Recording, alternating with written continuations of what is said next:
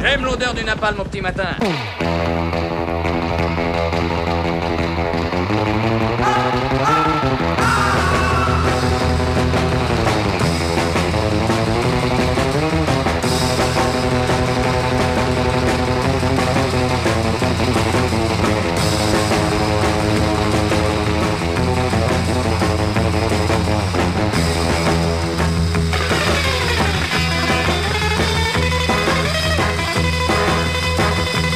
Ce n'est pas une nouveauté, Emmanuel Macron est un grand remplaciste.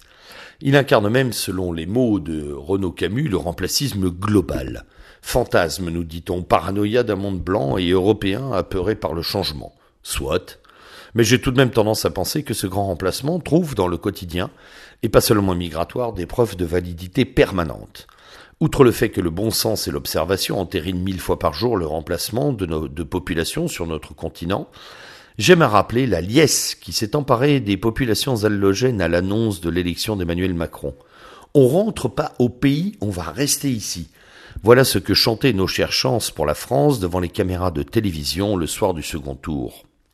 Il est aussi piquant de rappeler que celui dont on salue bien trop vite la présidence jupitérienne, quel manque de respect à ce dieu majeur, a commencé son quinquennat par un concert de rap et de R&B avec Magic System et Criscade au Louvre. Je ne suis pas sûr que ce concert ait eu pour destination la classe moyenne blanche de ce pays, encore qu'elle ait été euh, assez bête pour se trémousser sur ces stupides rythmes ctoniens. Les actes ont valeur de symbole et ce concert qui a précédé toutes les prises de parole de la soirée était le saut d'une validation remplaciste. Mais l'on aurait tort de croire que la volonté remplaciste de Macron se limite au seul et déjà mortifère facteur ethnique. Macron, le sémillant banquier guidé par la seule lumière oligarchique, est avant tout l'homme de la vulgate libérale totale. Et son remplacisme s'exerce partout, dans toutes les sphères de notre vie.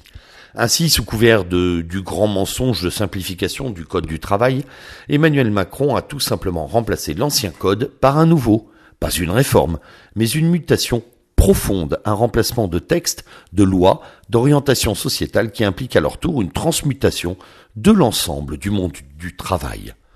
Il nous a vendu la souplesse scandinave mais a installé le modèle libéral américain. Il a remplacé la loi par la tractation, la négociation asymétrique patron-salarié dans un monde qui a organisé la pénurie du travail. Même punition cette semaine avec la loi de sécurité qui vient soi-disant coiffer et clore la séquence de l'état d'urgence.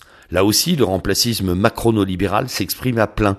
Sous prétexte de sortir de l'urgence, on installe la permanence de l'exception sécuritaire. Valls avait déjà amorcé le processus avec son fichier unique qui enlistait la France entière. Macron va plus loin car l'ossature entière de sa loi est fondée sur la suspicion de crime et non sur la preuve de son imminente commission. L'entrave majeure à la liberté qu'elle initie est tout simplement qu'elle remplace le fait par le soupçon. Et au nom de ce soupçon, tout est hélas possible en termes de répression. Seule épine dans le pied de notre grand remplaciste en chef, dont je vous avais d'ailleurs annoncé la probabilité dans ma chronique de la semaine dernière, c'est le résultat des sénatoriales. La droite dite républicaine, qui ne l'a pourtant pas mérité, sort de manière mécanique et par héritage des élections antérieures en grand vainqueur de ce scrutin de la seconde chambre. J'espérais bien ce score et pour plusieurs raisons. D'abord, cette victoire constitue même petitement un frein aux ambitions remplacistes de Macron, lui qui rêve tout simplement de supprimer le Sénat. Ensuite, cette victoire est un grand test qui va permettre de voir quelle droite nous avons devant nous. Je dis cela pour tous ceux qui fantasment la magique et résolutive union des droites. Pour une fois, la droite républicaine aura la responsabilité historique de s'opposer à celui qui a décidé de liquéfier la France.